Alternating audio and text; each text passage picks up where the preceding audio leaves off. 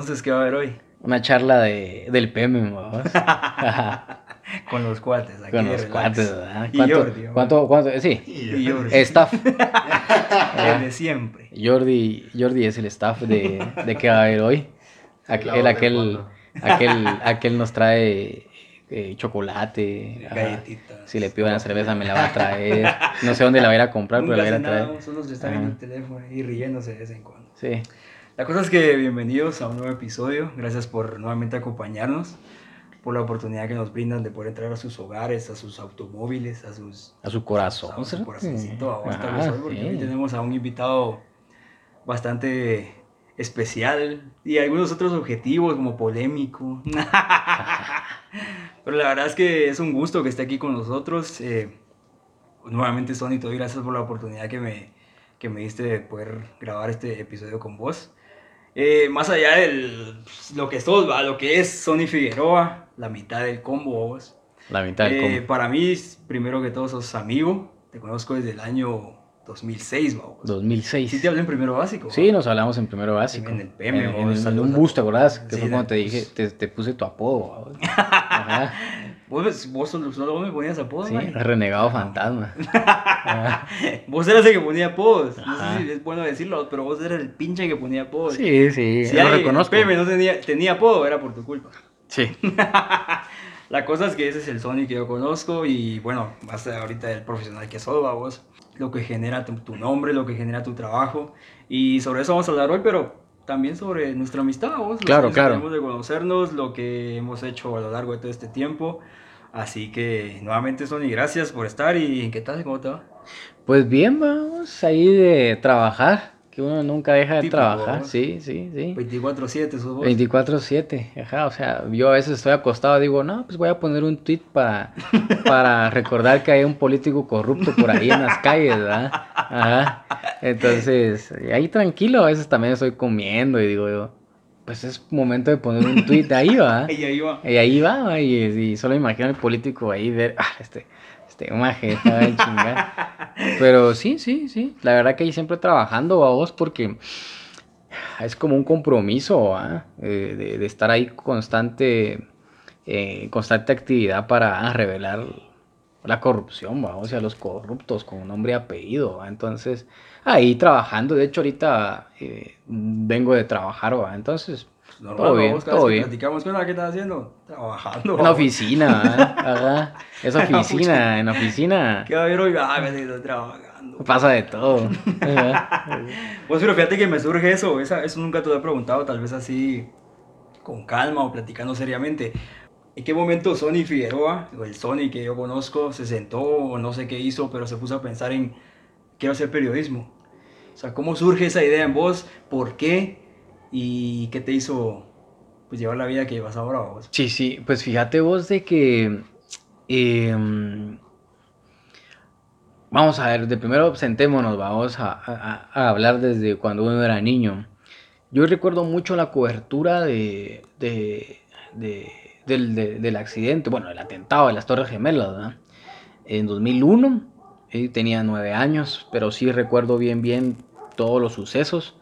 Y recuerdo que, que, ese día, si no estoy mal, creo que era como una entrega de notas o algo así, de las últimas del año. Y regresé temprano de la escuela y vi el accidente, bueno, el atentado.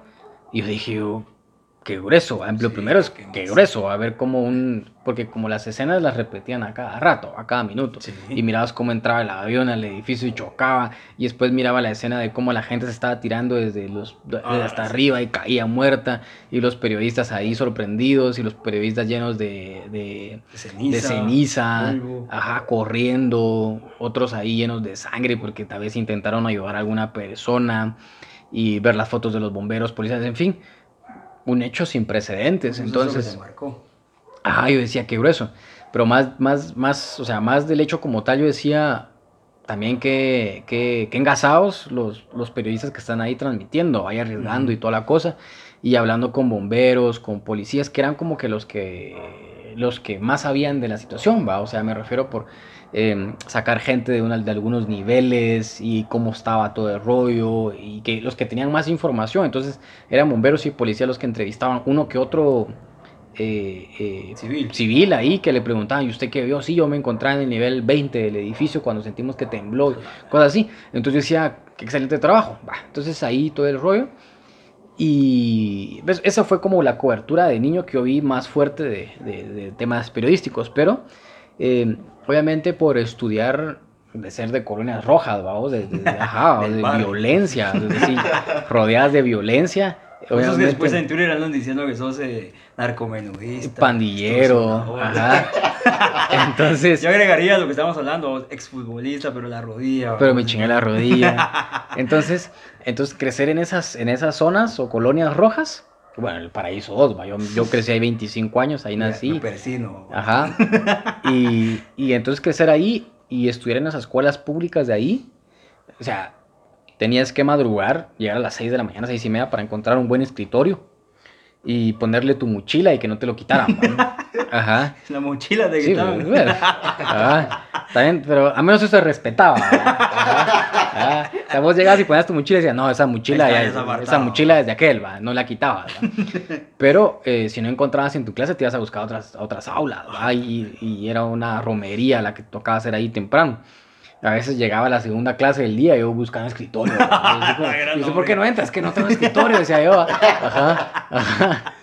Y, y- y había, sí, así te quedaba al final, al final te tocaba solo, a veces había, a veces se usaban escritorios o pupitres, ¿va? Entonces a veces tocaba un, yo soy derecho y me tocaba un, un pupitre zurdo, Ah, la- aquí. en el aire, va, así, va, en el aire. Entonces sí, to- veías eso, a veces agarrabas un pupitre que no tenía paleta, entonces solo te sentabas, va, para menos no estaba en el piso, pero al menos solo te sentabas y ponías el, el cuaderno como que en los hierros, ¿va? que donde va la madera. Entonces pasaba eso, entonces yo de pequeño también era, era asmático, entonces normalmente me daban ataques de asma y lo primero que hacía mi familia era llevarme al centro de salud que estaba en el Paraíso 2, ¿va? entonces no había medicina, no había salbutamol, no había nada. Entonces, todas esas precariedades decía yo, qué grueso, ¿va? O sea, qué grueso. Y recuerdo que cuando estudiaba en primaria, llegó como un ministro de educación, creo yo, a un acto ahí como entregar escritorios y toda la cosa, ¿va? Y los entregaron y el año siguiente... Para la foto. Sí, ajá, yo me daba cuenta y, y, y- y sí, o sea, ahí fue donde me daba cuenta yo que dinero había, pero lo que había también había corrupción, Sí, ¿va? Entonces decía, decía, qué feo, ¿va? Entonces, eh, todas esas precariedades, yo decía, no, pues, quiero tratar la manera de, de explicar por qué las cosas no llegan a donde deberían llegar. Entonces, sumado a, la- esa, a ver ese impacto de la escena de, de las Torres Gemelas en 2001 y a ese deseo de que sí hay dinero, pero también hay ladrones, corruptos, de cuello blanco, entonces eh, eh, dije yo, no. Pero obviamente uno como también, esa idea. como uno también, como uno, bueno. ajá, como uno también viene de, de- de- del sistema, y cuando me refiero al sistema es esas precariedades, solo para que te des un ejemplo, yo salí de sexto primaria, bueno, iba a medio año sexto primaria y fue cuando me preguntaron, ¿y qué vas a estudiar en básicos? ¿O dónde vas a estudiar? Y yo dije, no sé, va. O sea, no sé, porque, porque, porque uno de niño tal vez no se anda preocupando en eso y porque, Sí, vos- y, y porque tal vez en su familia no tampoco eh, no te hay eso. dicho, Ajá. ajá. Entonces fue como que, no sé, va. Y fue cuando le dije a mi papá, mira ahí dónde voy a estudiar, va. Y me dijo, no sé. Y fue cuando, cuando una maestra nos dijo, fíjese que hay un instituto en el que hacen, Uf. en el que hacen pruebas, y hay exámenes Grande. de evaluación y todo. Y mi papá dijo, mi papá dijo, bueno, voy a averiguar. Y la maestra le dio la dirección, él fue, averiguó, El pagó mi examen de admisión y me dijo, mira, este es como el folleto que de lo que tenés que estudiar, ¿va? Y la maestra que estaba con nosotros nos dijo, bueno, de hecho la maestra fue bien buena onda, creo que se llama Elizabeth, ajá. Eh. Pero en tu eh, escuela, ¿no? Un saludo a Elizabeth, la maestra Elizabeth, ajá, de la escuela. Ah. Yo estaba en sexto, ella me dio quinto y sexto primaria. Fíjate que antes en la primaria un maestro te da todo, ¿va? Sí, cabal. te da O sociales, si, o te si da no, dos grados, uno así. Pero como Ah. que era lo mismo. Sí, pero te dan todo, o sea, te dan idiomas, Ah, sí, ciencias sociales, eh, artes, te, te da de todo. Entonces, ella me acuerdo que cuando, eh, por ejemplo, hacía falta una semana para el, para el examen de admisión, ella dijo, yo no sé si todos aquí se van a ir a hacer el examen, pero esa semana la vamos a agarrar para repasar todos los temas Bueno, no. de, de, de las, hemos visto, de las pruebas de admisión, va, de, las, de, los, de lo que va a venir para las pruebas de admisión. Entonces fue así, lo hicimos y recuerdo que en el audio éramos como 40. Y como 30 nos fuimos a examinar. Normal. Y entraron Ajá. pocos. Solo entramos dos. A la gran. ¿Vos y quién más? Entró una, una compañera que se llamaba Paola, pero solo estuvo el primer año, después se perdió y ah, se por fue. eso, ¿va? sí, Ajá. no la recuerdo. Ajá. De hecho, ahí ya, ya casi ni nos, ni nos hablamos de ahí, vamos. Porque ella tomó como con su grupo, porque su hermana estaba más adelante. Ah, por eso, Ajá. tenía como que amigas ahí. Ajá, entonces, pues, va, pero, pero, pues solo entramos dos. Y de la sección Beba, como solo allá hay Beba, entró una. Ah, Entonces éramos tres de, como de... pero al otro no le hablabas porque era otra sección. Pero uh, ya ahí le hablé y platicábamos y ¿Quién toda la era? cosa, ¿va? Creo que se llamaba Michelle, creo. Creo que duró así. poco también. Sí, creo que duró dos, solo dos años estuvo, ¿va? Va, la cosa es de que, de que ahí, va, y después ahí fue como, llega tercero básico, ¿va? Y Grande. te preguntan, y te preguntan, ¿Y ¿y ahora ahora? qué vas a estudiar? Y es como, puta, no sé, ¿va? Es lo Ajá. mismo. A mí también me pasó igual, güey. Ajá, es como, o sea, no Por tu culpa creo que me fui donde me fui. Ajá, ajá, dije, dije, o sea, no sabía que había un, una, un más allá, ¿va? Fue así como, ajá. Otra vez la misma pregunta. Ajá, fue así como que, ¿qué onda, va? Entonces ahí ya me pongo a averiguar y le pregunto a mi papá, mira, preguntarle con, con, con compañeros, va, que, que están estudiando sus hijos grandes y todo ese cosas. Entonces recuerdo que, que varios amigos de mi papá le dijeron, y de mi mamá, dijeron que administración de empresas era una buena carrera eh, en diversificado porque puedes seguir después la licenciatura y Sí. te gradúas de administrador y, y siempre andan buscando en todas las empresas gentes que se encarguen de, de, de coordinar a una empresa como Ujú. gerentes, subgerentes. Entonces. Entonces, la casaca. Ajá, entonces dije yo, y estaba bien, va, porque al final uno lo que quería en el futuro era tener un buen trabajo Sí. con buen sueldo. ¿va? Y esa carrera Ser te la, jefe, ajá, y esa carrera te la podía dar. Entonces fue como que, bueno, averiguamos y yo, el colegio, a este liceo Monte Carlo. El, glorioso Monte Carlo. Ajá. Grande. Aquí hay otro ex Y, estudiante. y, y, y así fue. Yo me fui por vos ahí, fíjate, pero no fui a administración porque tenía matemáticas. Entonces yo dije, nah, matemáticas, ya no sé qué. Perito y mercado, tenía publicidad. Cabal, Más simple. Más simple. Más Ajá. simple. Va, y de ahí todo, y después otra vez llega sexto perito, y fue como que, bueno, hay que ir a la universidad. Y yo dije, bueno, hay que ir a la universidad, ¿va? Fuimos a San Carlos y fue como que pedir información de todas las carreras, ¿va? Y ahí fue cuando me di cuenta que era periodismo, ¿va? Sí, ahí dijiste, Entonces dije yo, es ahora o nunca, y. Y fue cuando todos los de la clase de administración y yo me fui para la Escuela de Ciencias de Comunicación de la San Carlos y, Yo no fui con ustedes. y, y ahí va. Ahí empezó. Y ahí empezó todo el rollo, ¿va? Y tuve la suerte de, de tener en abril de ese año, o sea, que era como el tercer mes de clases, que fue, empe- las clases empezaron en febrero, marzo y abril, y en abril empecé a trabajar en, en un medio de comunicación, en Radio Punto, entonces Sí. Esa es mi siguiente pregunta. ¿En qué medio iniciaste? sí, fue en 2012. Fue 2012 en Radio Punto. Es una, es una cosa bien chistosa porque yo hice prácticas en una empresa que se llama Codiza. a finales de 2011, ¿va? Hice prácticas de administración. Recuerdo que, que me mandaron como el departamento de créditos, una onda así, ¿va? Y ahí estaba viendo créditos y toda la cosa, ¿va? Pues Puro, puro hámster, ¿va? Ajá, metido en un pupitre, en una computadora, iba a recibir voucher y toda la cosa, iba. Y recuerdo que me ofrecieron trabajo cuando terminé, porque cabal habían despedido a un chavo del área de ahí. Bueno, no lo habían despedido, creo que lo jubilaron porque el chavo era, tenía como 30 años, pero tenía problemas de salud bien severos. Entonces el IX por, por problemas de salud muy fuertes te jubilan, ¿va? Ujú. Entonces lo jubilaron así bien. Entonces quedó la vacante, ¿va? Entonces me acuerdo que había un chavo, otro chavo y yo. Yo tranquilo, me iba bien con la gente y todo. Y me dice el, el, el, el jefe, ¿va?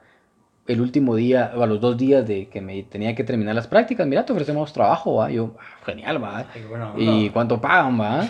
Me dijeron, te pagamos 4.500, tu primer trabajo. O sea, de hecho, todavía es un buen sueldo, pues. Sí, actualmente 2021 para 2012, que, 2000 a finales de 2011 que me lo sí. Y en ese año todavía era más, digamos. Ajá, y estamos hablando de hace 10 años y me ofrecieron 4.500 quetzales y fue así como, a la ramba, pero yo dije, pero yo no quiero esto, ¿va? Por eso te sentías encerrado. Ajá, y decía, no, o sea, esto no es para mí, no es para mí. Y de hecho me dijo, aquí hay buses que salen, dos buses de la empresa, que sale uno para la zona 1, que va a dejar a los empleados en zona 1 para que se les haga más fácil el tema del transporte, y otros que va a dejar a los, a los que van a estudiar la USAC, o sea, todo re bien, va. Estaba hecho. Y yo así como, ah, no, todavía creo que lo consulté con mi papá y me dijeron, no, pues aceptarlo, es un sueldo, va. Ellos siempre pensaban en el dinero. güey. Sí, porque al final eso es lo es que- un aporte, ¿va? Y al final, si no hay plata, no hay nada, ¿va? Entonces fue como, ah, la ramba. Eh, lo pensé y lo pensé y dije, no. eso no es para mí, dijo, no, no es para mí. Y recuerdo que les dije que no, y obviamente se lo dieron al otro chavo, que el chavo estaba bien contento cuando, Sí. cuando le dijeron, mira, no sé qué, el mismo día, el mismo instante aceptó. Eh, y así, y después llegué a Radio Punto, eh, empecé a estudiar en la noche, los, en la noche, en periodismo en San Carlos, en 2012, de lunes a viernes. Y había un profesor, que es a quien le debo todo prácticamente, mi inicio en el periodismo, que se llama Héctor Salvatierra. Él daba géneros periodísticos, uno, a los, a los estudiantes de primer ingreso, ¿va? Y recuerdo que la primera clase que recibimos con él me marcó bastante, porque llegamos y lo primero que nos preguntó a todos fue, ¿cuál fue la portada de prensa libre hoy? Y nadie. Nadie, ninguno levan- levantamos la, la mano, ¿va? Y nos dejó así como cinco minutos. Piensen, tal vez la vieron, pero no se recuerdan, ¿va? Y no, ¿va?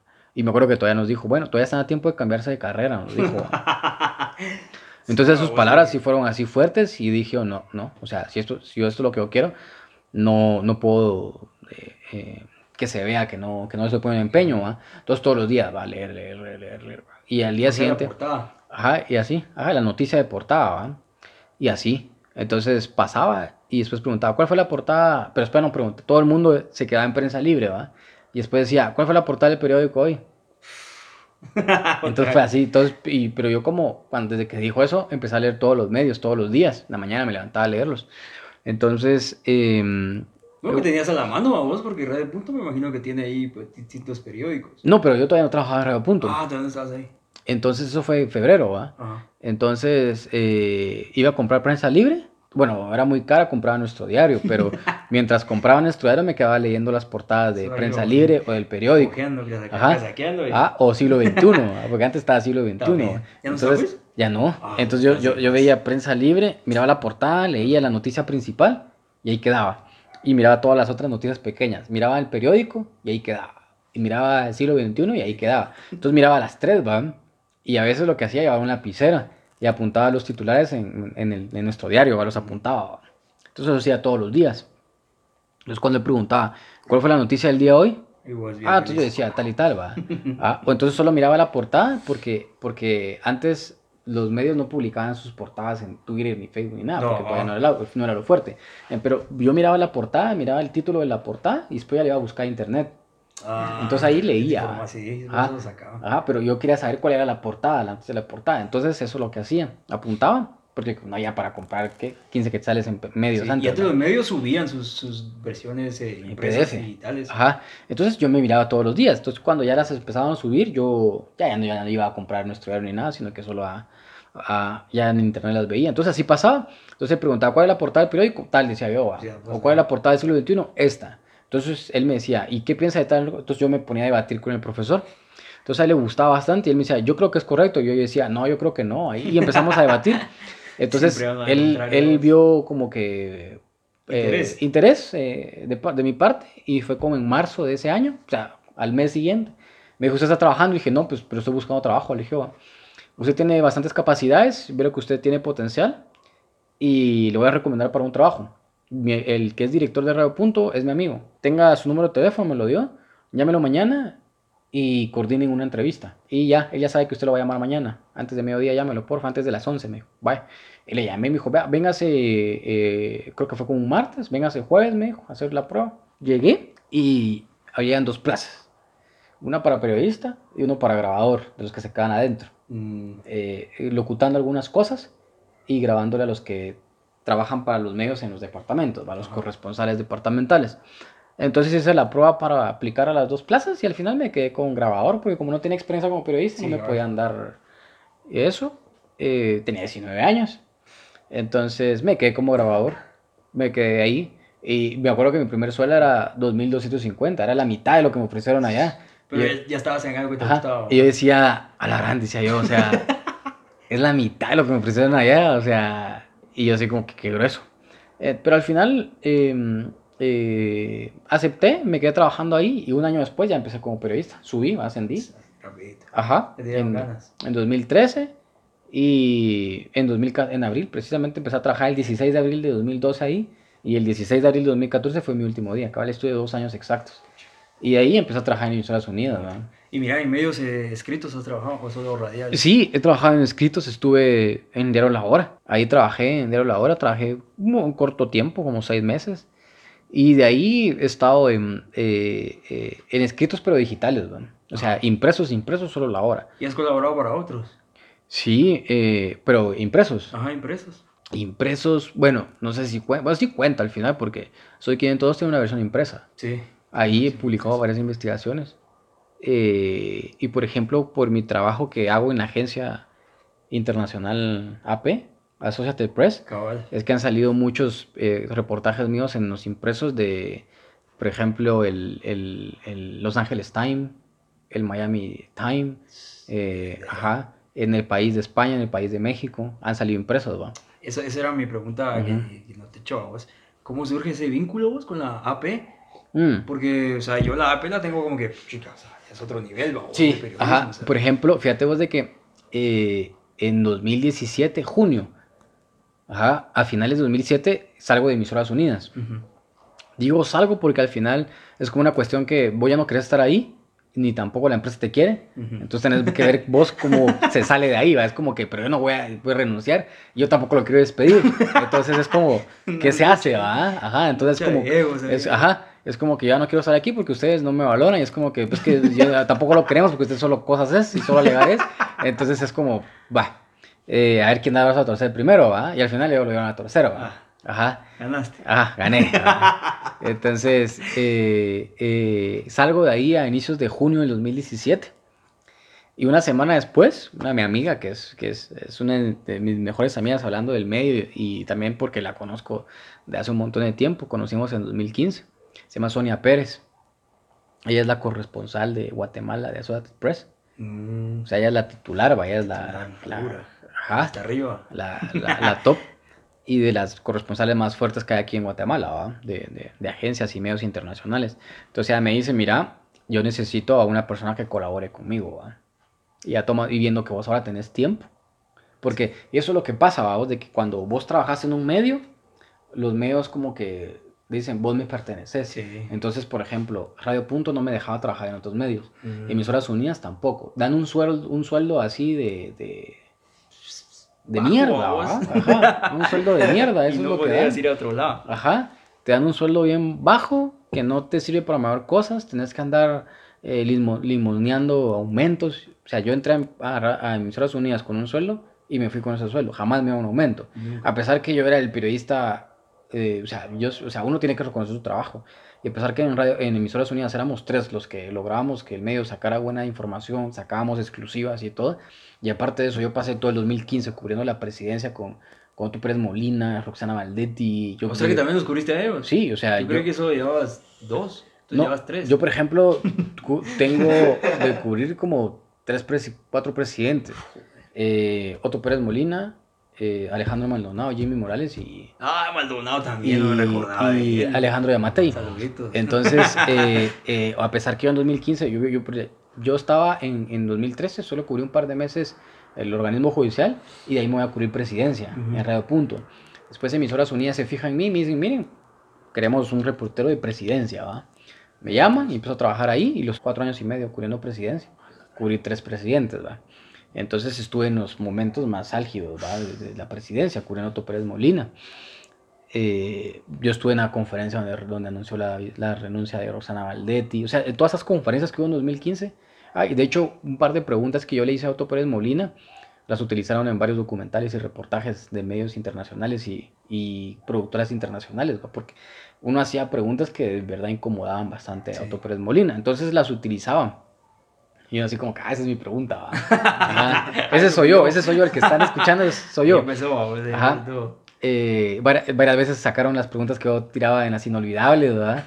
Porque dejabas así como a la gran al, Porque vos incomodado. al presidente, ¿va? Entonces eso, y los problemas empezaban en Emisoras Unidas porque eh, tuve varios problemas con Jimmy Morales. Varios encontronazos así fuertes, ¿va? Ajá. Eh, uno, uno, uno de los más fuertes fue que estábamos en una conferencia de prensa. En ese momento él tenía que nombrar al Procurador General de la Nación. Y él dijo, tengo 10 currículum, va. Ah, genial, va. Diga los nombres, no, los voy a dar, va. Vino otro periodista, antes que yo preguntara, Eh, y le dice, bueno, mire, no nos puede dar algunos nombres, ¿verdad? Y él dice, bueno, le voy a dar dos. Si das dos, ¿por qué no dan los otros ocho? Sí, va. Entonces dio dos nombres. Y yo le digo, presidente, pero si usted ya, ya dio dos nombres, ¿por qué no da los otros? Entonces vino él y se molestó y me dijo, es que usted publique lo que yo digo. Me dijo, Ah. Y entonces viene yo le respondí, le dije, mire, disculpe, pero no todo lo que el presidente dice en su caso es noticia. Yo decido qué es lo que publico y lo que no, y para mí eso me parece relevante. Entonces viene, pero usted publique, no lo voy a publicar. Entonces empezó la discusión, una conferencia transmitiendo en vivo y toda la cosa. Entonces de ahí se molestó, llama a donde yo trabajaba, Emisoras Unidas, pidiendo que me despida. Y Emisoras Unidas dice que no, que, que, que me van a, que van a hablar conmigo y que no sé qué. Hablan conmigo, me dice es que no le responda. Le digo, no, o sea, eso es, eso es una, un respeto en ambas vías. ¿va? Él puede ser el presidente, pero también tienen que respetar. ¿va? Sí. Entonces así pasa. Otro, hubo otro altercado en una conferencia de prensa, pidió lo mismo. Y el último altercado que tuvimos antes de que me quitaran, que fue dos meses antes de que saliera de Emisoras Unidas, cuando fue lo de la, la tragedia del Hogar Seguro Virgen de la Asunción. Ah, la. La tragedia ocurre un martes, en la mañana, que venían los incidentes de lunes, si no estoy mal. Ocurre martes. No habla él el martes. No habla el miércoles. Ah, la gran. Y se le antoja hablar hasta el jueves en la noche. Casi, o sea, 48 horas después de la tragedia. Y nos dicen a nosotros a las 2 de la tarde que el presidente va a dar una conferencia a las 5 de la tarde. Y que en el palacio y que hay que ir presente. Yo hablo con el medio, emisoras unidas, con la gente de ahí y me voy a... Llego como a las 4, era el segundo en llegar. Ya había alguien ahí Siempre puntual. y, y todo, ¿va? Entonces yo le digo al, al vocero presidencial, que se llama Heinz Himan, ¿va? Al que le saqué un reportaje después de dobles salarios que tenía. Le- digo, le digo, mire, va a haber preguntas, sí, vamos a hacer un listado, hijo, ¿va? Conforme el orden que venga, solo van a ver, va, va. Entonces voy en segundo lugar, le dije, "Oh, va, porque vine ahorita, Sí. va, lo apunto, va. Así pasa, sale el presidente, salen todos, algunos ministros, sale la procuradora y toda la cosa. Y como tenía mucha responsabilidad y cuentas que rendir el presidente, dice el vocero, bueno, aquí tenemos un listado de cinco preguntas. Voy, en la segunda. Y los que van a preguntar son tal y tal y tal, va. No aparecí. Ah, Y no aparecieron los que llegaron después de mí, nada. O sea, no apareció, solo aparec- aparecían periodistas que, que, que... Que los que no iban a incomodar prácticamente, o los que estaban así como que las preguntas. Ajá. de- Entonces, entonces fue así como que, que grueso, va. Entonces preguntó el primero, pregunta así, presidente, ¿qué opina? O no sé qué. Ah, va. Ahí no es de opinar, es de cuestionar. Entonces, eh, eh, él empieza a hablar, sí, que no sé qué. Entonces, como en, en esa conferencia de prensa, por ser muy importante, siempre hay camarógrafos y fotógrafos. ¿va? Y los fotógrafos, hay unos que tienen escaleras, que son para estar hasta arriba Sí, y tomar fotos. eso. Entonces yo le dije a un camarógrafo, préstame tu escalera, subite, me dijo. Entonces yo me subo y desde ahí le empiezo a gritar al presidente. Le empiezo a decir, presidente, le digo, me parece una falta de respeto lo que ustedes están haciendo, porque nosotros vinimos temprano y me parece más una falta de respeto limitar las preguntas cuando hay tantas interrogantes que hacerlo. Y me parece una falta de respeto limitar nuestro trabajo, porque nosotros al final somos la voz de los padres de familia, de los familiares de esas niñas que se murieron por negligencia del Estado. Entonces yo me empiezo a alegar con el presidente, el vocero empieza a decir que no, y al final no me dan el micrófono para preguntar. Y, la, y, y le tocaba a una amiga mía en la segunda pregunta. Ahora es el turno de Paulina, dice, dice él. Y ella dice, no, le voy a hacer mi pregunta a Sony. Ah, Eso no se lo esperaban ellos. sí. Y el presidente dice, bueno, pues pregunte, me dice. Yo pregunto, responde, y dice, terminamos la conferencia y se van. O sea, ni siquiera dejó. Se dio súper mal y todo. Obvia- obviamente yo sabía que después iban a haber consecuencias, ¿verdad? Sí. Eso fue jueves. Bueno, yo grabé la nota, una nota dura, ¿va? Criticando al presidente y todo. Y el viernes yo sabía que yo de la presidencia me iban a quitar. Sí, ya. Ajá. Y cabal llegué viernes y me dicen, mire, usted ya no va a cubrir presidencia. Ah, la, la. Llegas preparado para eso. Yo ya estaba preparado mentalmente dije, bueno, eso es lo que son estos medios. Dije, oh, ah, Sí. es- o sea, al final se vende la mejor postor. Sí, porque al final ellos, sin Y- criticar a vos o sin. Es que eso es lo que es. Ajá. Ajá, eso es lo que es. Se llenan las presiones políticas y, y, y me quitan, ma. Y me castigan. Y, con, y castigarte es mandarte a cubrir notas como de la Cámara de Comercio, Cámara de Industria, mandarte a cubrir cosas que, que, que que son de relleno en un noticiero. Entonces así estuve los dos meses, fue cuando dije, no, aquí me tengo que salir, va. Y fue cuando nació el, el proyecto de decir Vox Populi, Sí, cabal. Ah, porque necesitamos hacer un periodismo donde no exista esas, esas cosas, ¿va? Entonces ahí surge, ¿va? Después de, de mi salida a Emisoras Unidas, y después cuando hablo con Sonia, y me dice, mira, tal y tal cosa, y ahí es como se da el vínculo de, De la con AP. la Associated Press. Ajá. Y, y esa es mi otra pregunta, vos, de qué medios digitales o plataformas eh, has sido fundador. de, de Vox Populi principalmente. Fue en, en junio de 2017. Eh, yo dije, o sea, si te das cuenta, yo decía, necesito un nombre de dos palabras. Ah, porque de tres no. O sea, necesitas nombre de dos palabras, Ajá. fácil, va. Sí, que, que, que Ajá. se pegue. Ajá, Pero que entonces... tenga sentido también, vamos, Claro. solo por ponerle ahí. Ajá, claro. Entonces yo así como que, ¿cuál va? ¿Cuál? ¿Cuál? ¿Cuál? ¿Cuál? Y lo pensé, sí me, tomaba, sí me tomé mi tiempo en pensarlo. Y un día estaba en la USAC, en aquellos mis tiempos en la USAC, 2017. Me acuerdo que estaba sacando una clase, no me recuerdo que estaba, sí estaba estudiando, sí.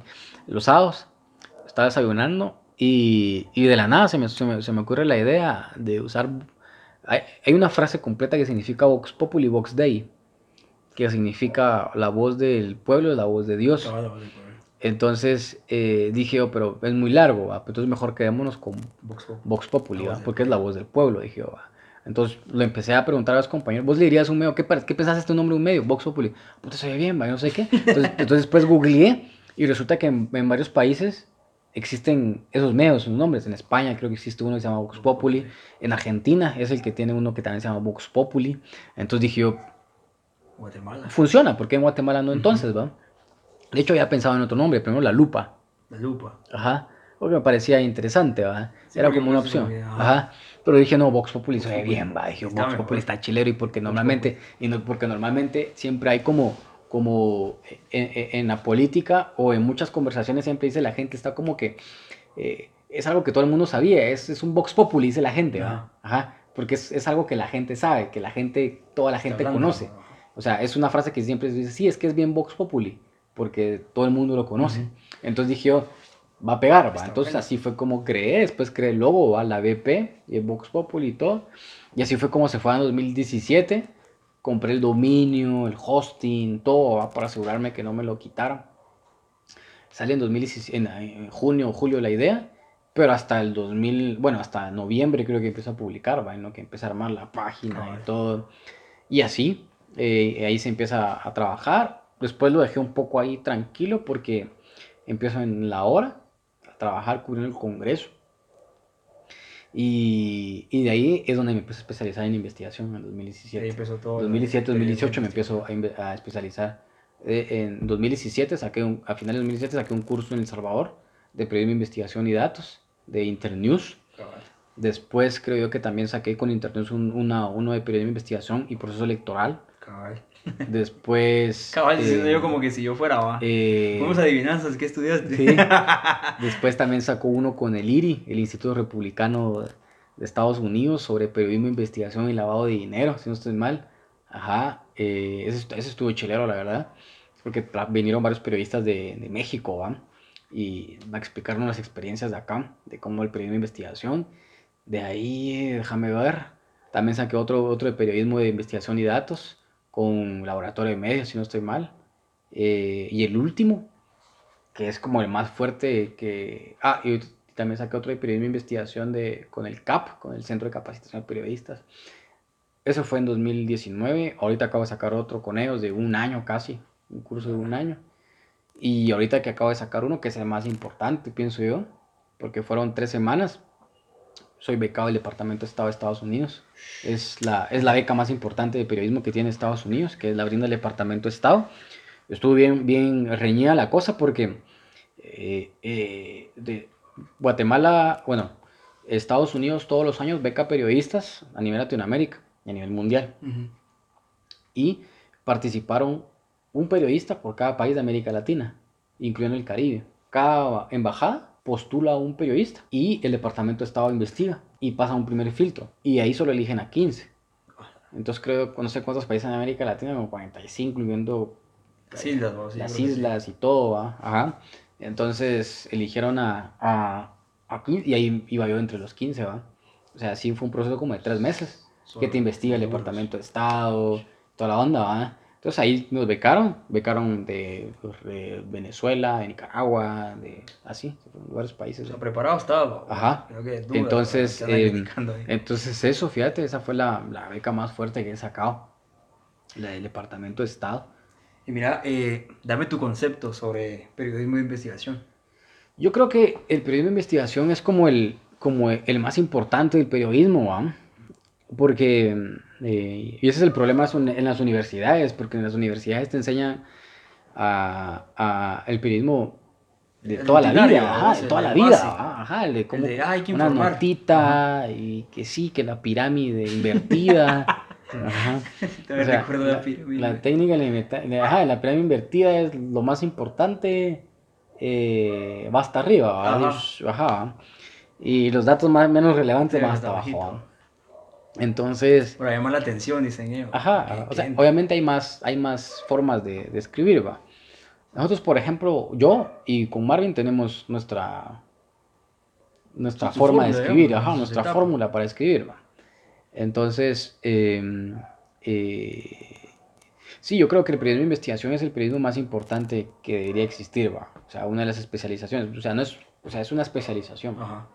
Entonces creo que sí es el más importante porque tenemos el periodismo científico y todo, pero yo creo que de investigación es el más importante porque es, es en el que revelas cosas o profundizas en algunos temas. Entonces que creo no que creo que es el que mayor aporta, ¿ya? Porque el periodismo de, de diario lo investiga, o sea, sí investiga, Sí. porque si vos vas, por ejemplo, a ver un muerto, vas a platicar con un vecino, mire, y el que se dedicaba, y el vecino te explica, o sea, investigas, pero no, no como el periodismo de ajá.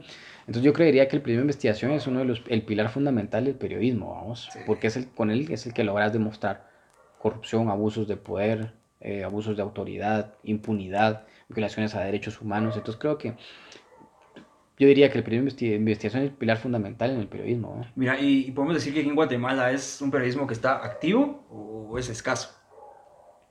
¿Cómo lo consideras vos? Es que mira, pues hay, hay, pero que sé que es caro, ¿va? Sí. A lo que me refiero que es caro porque nosotros con Marvin tratamos la manera de hacer un reportaje o una investigación. ¿Y por qué digo reportaje o investigación? Porque no es lo mismo, ¿va? Pero yo creo que eso también queda a criterio de cada periodista. Y Yo siempre trato de explicarle, un reportaje no es una investigación. Un reportaje es cuando armas piezas que están, eh, no sé, regadas, ¿ya? Y que la información la tenés ahí. Hace poco presentamos un texto que era sobre el financiamiento de los partidos políticos por el grupo Campoyo, a los dueños del ingenio Madre Tierra. Sí. Va, eh, eh, ese sí tiene bastante investigación porque eh, obviamente teníamos los documentos del, de- del, del- del Tribunal Supremo Electoral, va. Pero vos ves, va. Entonces, entonces ahí, por ejemplo, nos pusimos a revisar de cada mes del 2019 todas las finanzas de todos los partidos. Eran 22 partidos, entonces tenías que revisar 22 documentos solo de un partido. Y habían 22 partidos, entonces Te, podrás imaginar. ¿va? un montón de documentos. No es algo de dos Y o cada tres días. documento, y cada documento tenía como, a veces unos tenían 20 páginas o a veces tenían 40 páginas. Y el problema del TSI, que es un problema que ocurre en muchas instituciones, es de que son documentos eh, eh, escaneados. Entonces no puedes hacer una búsqueda. Ah. No, hay un- no puedes usar un control B o un control F, dependiendo en qué compu estés. Tienes que andar revisando cada página, ¿va? Entonces, ese fue uno, de los- uno de los valores muy importantes de ese texto. Que logramos detectar que cuatro partidos políticos fueron financiados por una empresa, ¿va? Y voy a decir, bueno, perfecto, entonces hagamos una nota que dice Capital del Sur financió cuatro partidos. O bueno, no sé qué. Pero lo interesante es quiénes eran los dueños de Capital del Sur y todo eso. Entonces ahí ya Profundizar. te, ya te llevas una labor investigativa. ¿va? Ir al registro mercantil, ir al registro de la propiedad, ir a la sede de esa empresa, ir a preguntar y investigar quién es ese grupo y todo ese coso. Entonces, sí entonces sí lleva una labor muy importante. Entonces, como te digo, esa sí es investigación. Pero, por ejemplo, en el caso de, de este reportaje, que fue como el que nos lanzó a la fama, el de los rostros y perfiles del centro de gobierno, Ujú. ese sí es un reportaje, porque toda esa información estaba pública. Ah, Pero como la gente no sabe dónde está, entonces mejor lo hicimos nosotros. Armamos un texto en donde juntemos toda esta información. Obviamente las caras no estaban, pues, las fotos. Esas fotos sí tuvimos que bajar cada partida de nacimiento de cada uno. ¿Ya? Igual, eso es un trabajo. Claro, o sea, pero, pero no es tanto investigativo, porque solo era tener el nombre, el DPI y y partida de nacimiento. Obviamente se sale pisto, pues, porque Ajá. cada partida cuesta digital 18 quetzales, ahora imagínate, 20, sacar 24 partidas es un Ajá. montón de dinero. Pues te digo que el trabajo de investigación es caro. Sí. Y ese, por ejemplo, sale de nuestra bolsa. Entonces, entonces son cosas que ya están ahí, simplemente le vas dando forma. Entonces, ese era un reportaje. Y ahora el otro sí es una investigación, porque, porque per- perfecto, está la empresa, pero vos tenés que ir a ver quiénes son los dueños, quiénes fundaron esa empresa, en qué año se fundó. Tenés que ir a decir a quién pertenece esa empresa. Tú estás haciendo todas esas relaciones. Entonces, ahí la diferencia de un trabajo de reportero de investigación. Entonces, como te digo, reportajes sí se hacen aquí a cada rato Sí. todos los medios sacan reportajes, como digo, porque no se investiga, solo son reportajes. Vas sacando información aquí, esa es tu nota. Pero la investigación es un poco más tardada y toma tiempo. Sí. Entonces, solo para el- lo de la carretera de, para la familia de la finca Yamatei, ese reportaje, en esa investigación tardamos seis meses. ¿ya? Porque había, que hacer, pregunta. porque había que hacer trabajo de campo. Entonces, eh, sí se hace investigación aquí, pero son muy pocos medios los que lo hacen. El periódico siempre lo ha hecho desde que, desde que fue fundado. Tienen su, de hecho, ellos tienen un módulo de investigación que está formado por como por cinco, cuatro periodistas y que cada lunes presentan una investigación. A veces son unas mejores que otras, pero ahí están, ¿va? todos los lunes como, como oficio, todos los lunes una investigación. Entonces, por ejemplo, el lunes sabes que la portada va a ser la investigación. Está genial. Eh, Plaza Pública lo hacía, pero ahora ya no lo hacen. Eh, ya bajaron un montón, va. Algo pasó ahí. Eh, algo pasó ahí, algo pasó ahí. Eh, eh, no ficción en ocasiones hace investigaciones, pero más son como reportajes o crónicas narrativas. Investigación ahora le está apuntando, soy quien todo le está apuntando a la investigación, pero a veces se confunde investigación con reportajes, que es lo que voy, ¿no? sí. O sea, no es lo mismo un reportaje o una investigación, porque unos requieren más tiempos que otro, y cuando ya empiezas a investigar e indagar otras cosas es cuando es una investigación, cuando solo es unir piezas es un reportaje. reportaje. Entonces, eh, eh, hacen investigación, pero a veces la confunden con reportajes, ¿va? Y, y de ahí, prensa libre que en algún momento hizo, pero tampoco hace ahora. Y nosotros, va, con Marvin, que es lo que intentamos marcar y que por eso creo que hemos, hemos sido como una piedra en el zapato, ¿va? Sí. Porque lo que nosotros hacemos no lo hace otro medio. Y nosotros nos metemos con... La gente se mete, o sea, aquí está el iceberg, ¿va? Y los otros medios se meten a darle palo al, al- alrededor del iceberg, ¿va? En, abajo. Como nosotros vamos a la punta del iceberg, ¿va? ¿Y quiénes son la punta del iceberg? Eh, Yamatei, ¿va? Y su círculo cercano, ¿va? Entonces, eh, O sea, ustedes quieren hacer cosas, eh, reportajes o, eh, trabajos investigativos de interés público, vamos. Pero a veces los medios normales, los tradicionales, es como que interés nacional. O sea, ellos no tienen que meterse con... Ajá, o sea, sí Entonces, hacen ustedes- buenas investigaciones revelando de otros, de diputados, Cabal. alcaldes, gobernadores, viceministros, está, lo que es está muy bien, pero vemos de que también los medios no se quieren meter con los poderosos, Sí. y ahí es donde entramos nosotros, ¿no? Decimos, pues, bueno, nosotros no, no nos debemos a nadie, y aquí vamos, ¿va? porque ya te Entonces, liberaron. Ajá. Ya no tiene jaula. Ajá, entonces- Ya tienes el... ahí vamos, ¿va? Entonces, como te digo, sí se hace, pero muy poco, la investigación. Ustedes tienen como que una fórmula, ¿sí? En Ujú. etapas. O sea, sin, sin no querer revelarnos aquí la, la de ustedes, pero más o menos co- como cuáles. Es que, mira, pues el periodismo de investigación puede iniciar de la forma menos esperada. Yo siempre he contado cómo fue que inició el reportaje de, de la investigación de la finca de Yamateiba. O sea, nosotros como periodistas, y es algo que se les enseña a los periodistas nuevos, ¿va? Y que a mí, por todo lo que ha pasado este último año, me enseñan a, me, me, me invitan a dar talleres para periodistas nuevos, a periodistas en, en las comunidades virtuales, ¿va? Con periodistas en las comunidades, explicarles cómo se da el periodismo de investigación, o estudiantes de, de investigación de primer año, segundo año, me invitan a, a dar conferencias, ¿va? O cursos. Entonces yo siempre les explico, o sea, ustedes no crean de que, o sea, los mejores reportajes empiezan de la forma menos esperada. ¿Cómo empezó el reportaje de la Casa Blanca de Peña Nieto? El, per- el periodista que integraba el, el equipo de, de periodistas de Carmen Aristegui. Un día andaba haciendo su compra en el súper y pagando estaba en la caja cuando vio una revista de farándula y vio la entrevista que le hicieron a la, a la entonces La esposa, ajá. ajá, a la primera dama De ese de, momento. ajá, de ese momento y vio que estaba una gran casa, ¿va? Y él dijo, ¿y esta casa? Vio la revista, la compró y empezó a leer, ¿va? Y dijo, ¿y esta casa de dónde, va? Y así empieza la investigación, por una entrevista que le hacen de farándula a la primera dama.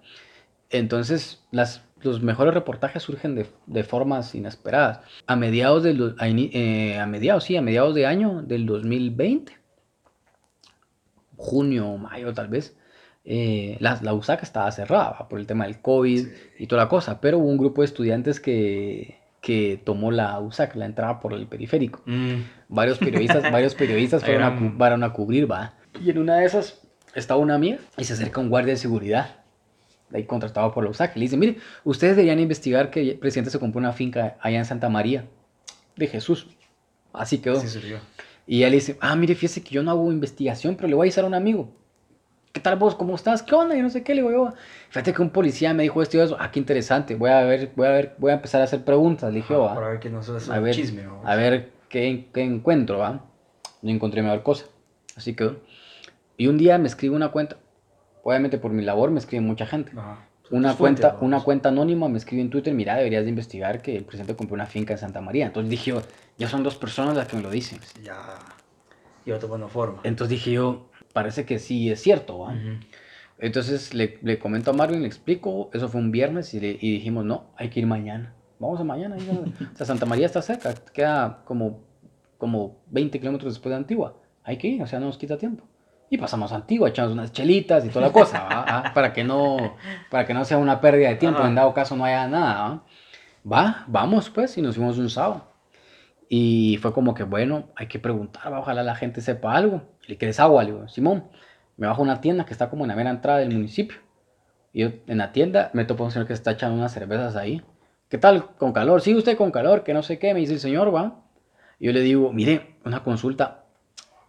¿Usted casualidad ha escuchado un rumor o algún chisme de que, de que el presidente se compró aquí una finca? Ah, sí, me dijo, mire aquí. Y no sé qué, bien fresco el señor me lo dijo. Mire, la finca queda allá, que no sé qué, y no sé qué. Yo, "Ah, gracias, va. Usted pregunte por ahí, toda la gente va a saber. Yo dije, bueno, no creo. Me bajo eh, con un chuquero, con un chuquero. Le digo, vos no has escuchado, Simón, por allá, vayan aquí recto, va. Y así nos vamos. De señal, de Y señal. todo Santa María de Jesús sabía de la compra de la finca. Y Guatemala nada. Ay, pero por ser municipio, pues, comunidad pequeña, el municipio pequeño, todos ellos sabían, pero no sabían nada de, de ahí fuera, ¿va? Entonces así fue como fuimos llegando a la finca del nacimiento. Y cabal, ahí fuimos atando cabos. Y ahí un trabajo de seis meses que presentamos el 26 de noviembre. Nos, dijeron, meses. nos dieron alerta como en junio. La presentaron en noviembre, ah, como seis meses después. Mira, y el periodismo de investigación es como que tiene que tener certeza, para que ustedes pres- presentaron un Claro, trabajo así. o sea, tiene que estar basado en pruebas, ¿va? Porque no pueden malinterpretar. O sea, en algún momento, en algún trabajo que has realizado, vos te has dicho, ah, de aquí como que falta, o todavía le falta un Sí, mira, poquito. pues, hay cosas, hay cosas que, que no se pueden corroborar porque va a ser muy, es, eh, bueno, no, impos- bueno, no imposible, bueno, tal vez imposible, porque eh, cuando son cosas como documentos que solo tiene acceso a esa persona, vos no puedes tener acceso a esos documentos. Pero entonces tu labor ahí es solo informar. Ujú. Vos sabés, o sea, vos lo sabés dentro que es, O sea, que es corrupción, ajá. que es un abuso. Pero no puedes acusar. pero no puedo señalar directamente que es corrupción o abuso. Entonces mejor das la información y que la gente piense y cree su y, y- y- y se, y se haga su propio criterio. ¿ya? Y que las autoridades competentes Digan, bueno, que hacer algo. bueno, vamos, pero- veamos qué tal, va, qué hacemos, va. Ya, o sea, cuando no puedes demostrarlo como tal, entonces al final solo informar, Ujú. porque al final no, no está mal informar. Cabal. O sea, informás y ya.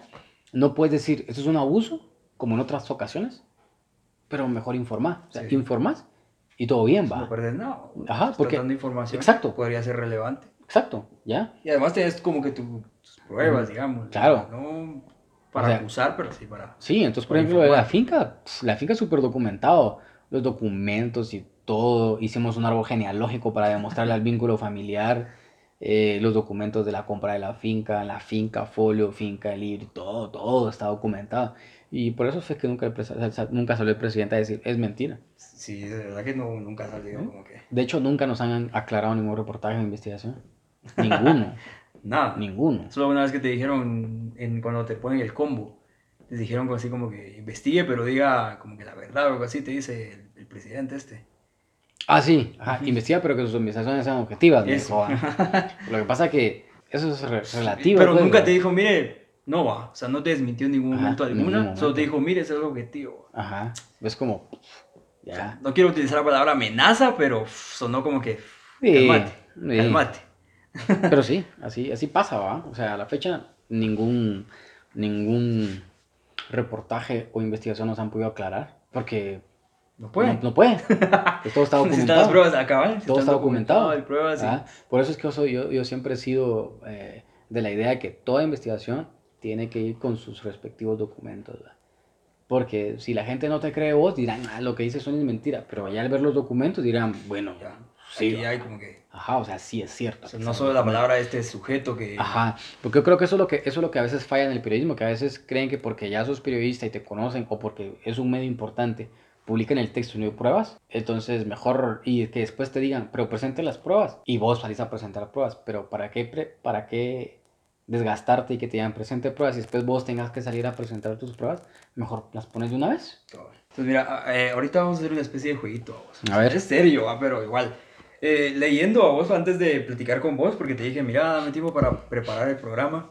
Estaba, encontré una página bastante buena donde habían varios mitos. Entonces Ok. vos decime si es un mito o es una verdad. A ver. El primero. El primero. ¿Cuál será el primero? Continuamos pronto en la segunda parte.